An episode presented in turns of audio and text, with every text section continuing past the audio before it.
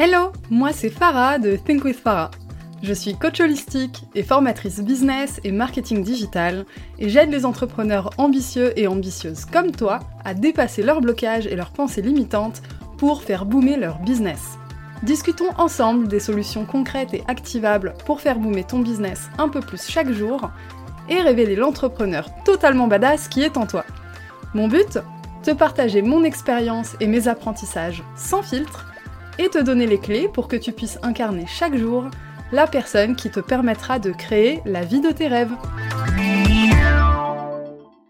Bienvenue dans un nouvel épisode de ton podcast Think with Farah. Cet épisode, il fait écho au live que j'ai retranscrit mi-mars sur le podcast. Tu peux l'écouter en entier évidemment sur le podcast. C'est un épisode qui n'a pas de numéro, ça commence par live. Ou sinon, tu peux aller carrément le visualiser sur Instagram at thinkwithfarah si tu ne l'as pas encore fait. Pourquoi j'en reparle si peu de temps après? Parce que c'est un élément essentiel dans la vie d'un business et que euh, je crois sincèrement que la répétition fait du bien au subconscient. Tu l'as entendu une première fois, un message est passé, là tu vas l'entendre une deuxième fois avec des mots différents, et c'est peut-être cet épisode-là qui va te faire prendre un bond dans ton business, qui va te faire, enfin qui va te donner en fait l'énergie, la foi, la confiance en toi nécessaire pour prendre des risques. Prendre des risques, ça fait partie de l'ADN d'un entrepreneur. Si tu te sens bloqué, paralysé, apeuré à chaque nouveauté, à chaque moment où tu dois sortir de ta zone de confort, je te rassure, ce n'est pas dramatique, c'est même plutôt normal, et il existe des solutions pour ça des solutions que je vais partager dans mon programme Think with Yourself. Il va sortir cet été et tu peux rejoindre la liste d'attente. Le lien est dans la description de l'épisode. Revenons sur le sujet, comment réussir à prendre des risques en toute sécurité. Alors, disclaimer, surprise, tu ne peux pas. voilà, fin de l'épisode, salut. non, bon, plus sérieusement, tu ne peux pas prendre des risques dans la sécurité absolue. Ça marche pas comme ça, sinon on n'appellerait pas ça un risque. Mais tu peux prendre des risques mesurés. Comment on fait concrètement pour prendre des risques sans avoir l'impression de mettre euh, un rein, un bras, un pied sur la table en se disant euh, je les reverrai jamais Comment on fait ça? Il y a deux aspects principaux que tu dois regarder, que tu dois incarner, internaliser, tout ça, tout ça. D'abord, il y a l'aspect financier. Hyper important. On peut parler autant que tu veux de business euh, spirituel, euh, de loi de l'attraction, d'abondance, etc. Euh, ce sont des énergies avec lesquelles je travaille au quotidien, mais il faut pas non plus oublier l'aspect financier l'aspect matériel, ce qui rend le tout très réel. Tu es une âme incarnée. Là, je m'adresse surtout aux personnes qui sont très spirituelles. Tous les entrepreneurs et entrepreneuses ne le sont pas et c'est ok. Mais si jamais, euh, comme moi finalement, tu te sens très spirituel, tu es très appelé par euh, ce genre de choses, c'est un vocabulaire auquel tu es sensible, etc. Ce que j'ai envie de te dire, je, je pose un peu, je veux trouver les bons mots, c'est vraiment de te rappeler que tu es une âme incarnée dans le monde réel et que tu gères des choses réelles et matérielles. Donc l'aspect financier est essentiel. Et d'ailleurs, ce rappel-là, il fonctionne aussi pour les personnes qui sont peut-être un peu moins spirituelles, mais qui ont tendance simplement à être dans leurs pensées, à imaginer des choses en permanence, etc., à vivre dans un monde parfait, assez loin de la réalité finalement. Non pas que la réalité ne soit pas parfaite, mais le monde parfait que tu imagines, c'est pas le monde parfait dans lequel tu vis maintenant, et tu as besoin de te mettre en mouvement et de prendre des risques pour y arriver. Donc revenons à cet aspect financier. Qu'est-ce que tu peux faire pour te rassurer et prendre des risques non pas en toute sécurité finalement, mais mesurer des risques qui font peur. Ça fait toujours peur de prendre des risques et l'objectif ce n'est pas d'enlever cette peur. L'objectif c'est de la diminuer, de la rendre plus petite, toi de te rendre plus grande ou plus grand que cette peur pour pouvoir agir. La première chose, c'est de faire la liste de tous tes revenus et dépenses actuels. Sans jugement, essaye pas de minimiser, essaye pas de euh, lister tes objectifs de revenus ou tes objectifs de dépenses. Non, non. L'état des lieux immédiat. Là, t'en es où? Si tu veux, tu peux faire une V2 avec un objectif à court terme. Mais c'est hyper important de visualiser la situation telle qu'elle est sans jugement, sans rien, en toute bienveillance, tu regardes où t'en es, combien tu gagnes, combien tu dépenses. Ensuite, je te conseille de faire une colonne pour les revenus fixes et une colonne pour les revenus variables. Idem pour les dépenses. Moi, j'applique ça sur une échelle peut-être grande, parce que du coup j'ai des gros contrats, des gros clients, etc ça me permet d'identifier finalement ce que moi je considère comme euh, ma rémunération personnelle, on va dire, euh, avec laquelle je fais tourner mon business, etc. C'est les gros clients réguliers. Et il y a ce que moi j'appelle l'argent de poche. L'argent de poche, c'est les revenus variables. C'est les revenus un peu surprises auxquels tu t'attends pas forcément, des petites missions par-ci, par-là qui font gonfler ton chiffre d'affaires, qui te demande peu d'efforts, c'est peut-être un ancien client qui est revenu, etc. Bref, des revenus variables. J'aime bien considérer ça comme de l'argent de poche. C'est très personnel. Si ça vibre avec toi, ben fais la même chose. Si c'est pas le cas, c'est pas grave du tout, ça fait pas du tout partie du conseil. C'est simplement mon expérience personnelle. Par contre, faire la différence entre les deux, ça te permet de pointer du doigt finalement ce qui est un revenu sécuritaire, en quelque sorte, et ce qui est un revenu, je dirais, beaucoup plus aléatoire. J'ai dit sécuritaire entre guillemets, parce que quand tu es à ton compte, quand tu es chef d'entreprise, rien n'est jamais acquis, tout peut changer, mais savoir que tu peux avoir ce revenu fixe au moins pour les prochains mois, ça a un côté très rassurant. Au-delà du fait que même si du jour au lendemain tu ne l'as plus, tu vas savoir le régénérer. Donc voilà à quoi sert la différence entre revenu fixe et revenu variable.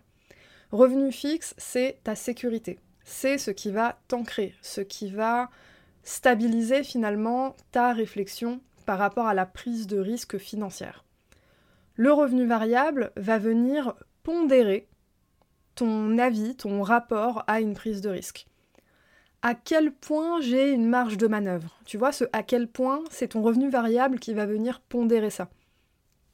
Pour les dépenses, bah en fait, tes dépenses fixes, tu peux pas les changer. T'en as besoin, t'as un budget peut-être euh, loyer, facture, voiture, courses alimentaires, etc., etc. Et ensuite, tu as les dépenses variables. Tu vois ici, je ne parle pas de dépenses nécessaires et de dépenses non nécessaires. Je parle de dépenses fixes et de dépenses variables, et c'est voulu. Les dépenses fixes, elles ne bougent pas. Même si c'est quelque chose qui, à tes yeux, peut ne pas être nécessaire ou pas, elles sont fixes, elles sont là tous les mois. Après, si tu as besoin de cut tes dépenses, là tu vas commencer à creuser et réfléchir ce qui est nécessaire ou pas. Là, on est au stade simplement d'état des lieux. Tes dépenses variables, ça peut être par exemple les restaurants, les sorties, etc., etc. Tout ce que tu peux faire à plus grande ou plus petite échelle en fonction de tes finances. Tu listes tes dépenses aussi que tu peux couper confortablement et moins confortablement parmi cette liste-là. Ça va te donner une idée de la marge de manœuvre que tu as en termes d'économie. Par exemple, tu sais que tu as un risque à prendre pour un business que tu veux lancer ou développer, mais tu as besoin d'avoir X euros de côté pour le faire. Tu as besoin d'avoir quelques mois d'avance. On recommande généralement d'avoir 6 mois d'avance avant de se lancer, euh, je dirais, corps et âme dans un projet. Ça ne veut pas dire que tu dois avoir 6 mois d'avance pour prendre un risque, hein, pas du tout. Mais quand on te dit te lancer corps et âme dans un projet, c'est vraiment, tu coupes toutes les sources de revenus et tu ne fais que ça pendant six mois, à peu près ça. Pourquoi tu dois lister les dépenses que tu peux couper confortablement et moins confortablement? Elle est hyper importante cette notion, parce que ça va te permettre d'identifier à quel point cette étape elle est importante pour toi. Il y a des étapes dans la vie qui demandent des sacrifices. Ça demande du don de soi, ça demande un effort. L'entrepreneuriat, c'est pas quelque chose de facile. Si c'était facile, tout le monde le ferait et tout le monde réussirait. Donc, ce n'est pas ça. À toi d'identifier l'opportunité pour laquelle tu es en train de te préparer comme étant quelque chose de valuable, worth, je sais pas trop comment dire euh, ça, quelque chose qui justifierait, voilà, pardon, quelque chose qui justifierait de couper finalement d'un certain standing de vie. À quel point tu es prêt ou prête à faire des sacrifices pour aller dans cette direction? Et là, il n'y a pas vraiment de bonne réponse. Tu as tout à fait le droit de dire ça m'intéresse, mais pas au détriment de X, Y, Z. Et tu poses tes conditions, tu poses ton cadre. Peu importe le cadre que tu poses, de toute façon, toutes les opportunités ne justifient pas de faire une croix sur euh, tout ce qui te fait plaisir dans la vie, ne plus dépenser pour ton plaisir, rien du tout. Non, non. Ça peut être le cas, mais c'est pas une obligation, il faut enlever ça de, de sa tête. Du coup, à toi d'identifier par rapport à tes dépenses, tes revenus, etc., à quel point tu te sens prêt ou prête à finalement tirer une croix sur un confort financier que tu aurais maintenant, au profit finalement d'une vie et d'un confort financier bien plus grand que cette opportunité te permettrait d'avoir. À toi d'évaluer ça et de prendre la décision vraiment en pleine conscience et de l'assumer. Je suis prêt ou prête à faire une croix totale sur euh, mes dépenses bien-être pendant X temps c'est un objectif finalement. Ça te dirait que si t'as pas finalement atteint ton objectif financier à telle date, eh bien tu n'es pas prêt ou prête à prendre ce risque, par exemple, etc., etc. Tu peux te mettre des objectifs comme ça en termes d'économie, en termes de mode de vie, etc. Évaluer les dépenses que tu pourrais couper moins confortablement, ça te permet surtout d'évaluer combien de temps tu pourrais tenir enlever les dépenses moins confortablement, c'est enlever des dépenses qu'on fait pour vraiment notre plaisir, des choses qui nous font kiffer. Ça correspond à notre équilibre de vie. C'est le genre de choses, tu peux t'en priver momentanément pour un objectif qui à tes yeux est grandiose. Mais c'est pas du tout le genre de choses qui doit devenir une norme. C'est pas censé être comme ça. Quand tu arrives au stade où tu dois te priver de quelque chose qui te fait du bien, il faut que tu sois très très objective ou objectif sur la raison pour laquelle tu le fais et le cadre dans lequel tu le fais. Parce que si tu n'as pas de raison assez forte ou un cadre assez bien dessiné, ce qui t'attend après, c'est quelque chose de pas très beau au niveau de ta santé mentale, malheureusement. Alors que si tu t'es imposé un cadre, que tu as un objectif bien visible, finalement, c'est comme euh, une séance de sport euh, difficile. Tu la démarres, mais tu sais pourquoi tu fais ça, et tu sais quand ça s'arrête. C'est un peu le même principe. Évalue également la perte raisonnable de revenus que tu pourrais assumer, et pendant combien de temps. On en revient toujours à l'équilibre revenu, dépenses, sacrifices acceptables ou non acceptables. Pour résumer, ce serait vraiment ça. Une fois que tu as fait l'état des lieux financiers, on va attaquer l'aspect mindset. L'aspect mindset, c'est le truc le plus important pour rendre ta prise de risque pertinente, intéressante, euh, où ça vaut le coup de prendre le risque. L'aspect mindset, c'est quoi? Est-ce que tu es contrainte ou contraint à prendre ce risque? Quelle est la source de cette réflexion? Ça vient d'où? Quand je parle de prendre un risque, je, peux clarifier, c'est très abstrait, ça veut dire plein de choses dans la vie des gens.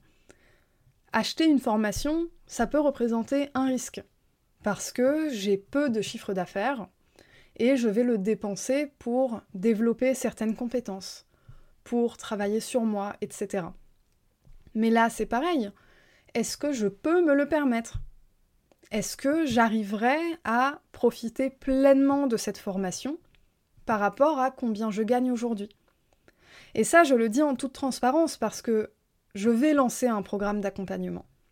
Il n'y a pas pire qu'acheter un programme d'accompagnement ou une formation en mettant tout son argent dedans. Parce que quand tu fais ça, tu te mets dans une situation tellement inconfortable qui fait que tu n'arriveras pas à bénéficier pleinement de l'apprentissage de la personne avec qui tu vas travailler. Ou alors c'est très rare. C'est important de se sentir un minimum confortable et en phase avec sa situation financière. Oui, investir, ça demande de prendre des risques, ça demande de se mettre dans une situation peut-être inconfortable. Mais inconfortable à quel point? Oui, c'est censé être quelque chose de très fort, d'impactant, c'est pas un choix que tu ferais tous les jours. On s'amuse pas à acheter des formations, du coaching, etc. tous les jours. Quand on le fait, c'est un achat réfléchi mais c'est justement un achat réfléchi pour pouvoir profiter pleinement ensuite de cet accompagnement ou de cette formation. Donc, pour revenir, juste petite parenthèse à l'aspect financier, si ça te demande de mettre toutes tes économies dedans, tout ce que je t'ai dit avant, repasse dessus deux fois, trois fois, quatre fois, pas-y en détail, laisse-toi des jours, voire des semaines de réflexion, etc. Parce que c'est vraiment pas rien. Et c'est pas quelque chose à prendre à la légère, d'y aller avec toutes ces économies. Si tu le fais, il faut que ton mindset il soit blindé. Tu n'es pas contraint à prendre ce risque. La source de ta réflexion, c'est quelque chose qui fait vibrer ton âme, qui t'appelle. Tu sais que c'est par là que tu dois aller. Et tu sais aussi que tu es prête à échouer dans cette voie malgré avoir mis tes économies dedans. C'est ça aussi prendre un risque. Prendre un risque, c'est j'y vais, et j'accepte la notion d'échec. Il n'y a jamais vraiment d'échec, qu'on s'entende. C'est toujours un apprentissage. On rebondit toujours. Mais sur le moment, financièrement, ça peut être perçu comme un échec à court terme. Donc c'est aussi le, genre de question à se poser. C'est pour ça qu'on parle en fonction de la grandeur du risque financier, d'avoir X de côté avant de se lancer, etc. Pour reparler de l'aspect mindset. Par rapport à cette étape vers laquelle tu te diriges, est-ce que tu es navigué par la peur ou est-ce que tu es navigué par la motivation? Ou peut-être les deux. Est-ce que tu arrives à vivre tes émotions sans te laisser envahir par elles? Qu'est-ce qui détermine ta prise de décision à la fin? Qu'est-ce qui détermine ta réflexion? On parle souvent du gut feeling, tu sais, euh, c'est tes tripes qui te le disent, c'est une intuition qui vient du ventre. Oui, c'est totalement valide. Mais faut pas mettre de côté totalement la réflexion. Généralement, quand tu arrives à un stade où tu as un gut feeling très puissant, c'est qu'en réalité, tu as fait tout un travail conscient de réflexion avant et tu as emmagasiné suffisamment d'informations pour que ton cerveau te donne une réponse sans que tu aies à enclencher un mécanisme de réflexion. Je répète, quand tu arrives à ce stade où tu as ce, fameux gut feeling, cette, intuition, qui te dit c'est par là que tu dois aller, je le sais, mais que tu ne sais pas pourquoi. Tu le sais ni d'où ça sort. Tu sais juste que c'est la bonne réponse.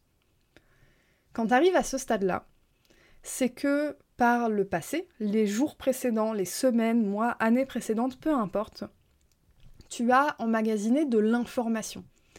Tu as déjà mis en place des réflexions dans ta tête. Ton cerveau a déjà travaillé, euh, retourné le sujet comme une crêpe des deux côtés, tu vois.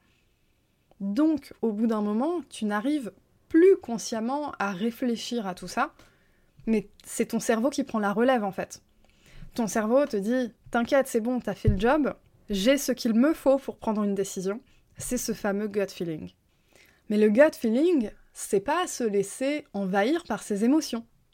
Donc si tu as tendance à te laisser envahir par tes émotions, il y a peut-être un travail à faire avant d'arriver à une prise de décision importante. Également, parlant d'émotion, comment vivrais-tu un échec si tu prends ce risque? Ça voudrait dire quoi pour toi? Est-ce que tu considères ce projet comme ton bébé, comme l'extension de ton existence? Ou comme un projet important, mais pas le projet unique de ta vie? Parce que finalement, les ressources, elles viennent de toi. Tu es capable de créer de la valeur sur un projet A, tu es aussi capable de créer de la valeur sur un projet B, même si le projet B, l'idée n'est même pas née encore dans ta tête. Donc là aussi, il y a un travail à faire sur le rapport à l'échec. Comment ça te fait te sentir? Comment tu vis tes émotions par rapport à ça? À quel point ça t'empêche de passer à l'action? Est-ce que la notion d'échec, elle est rationnelle ou irrationnelle? C'est-à-dire, est-ce que j'ai peur de l'échec parce que objectivement ça me mettrait dans une situation réellement trop difficile?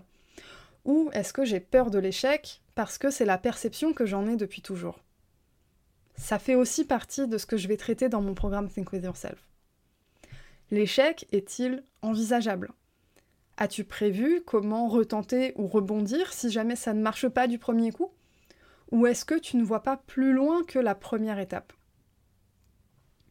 Aussi, L'objectif est-il clair?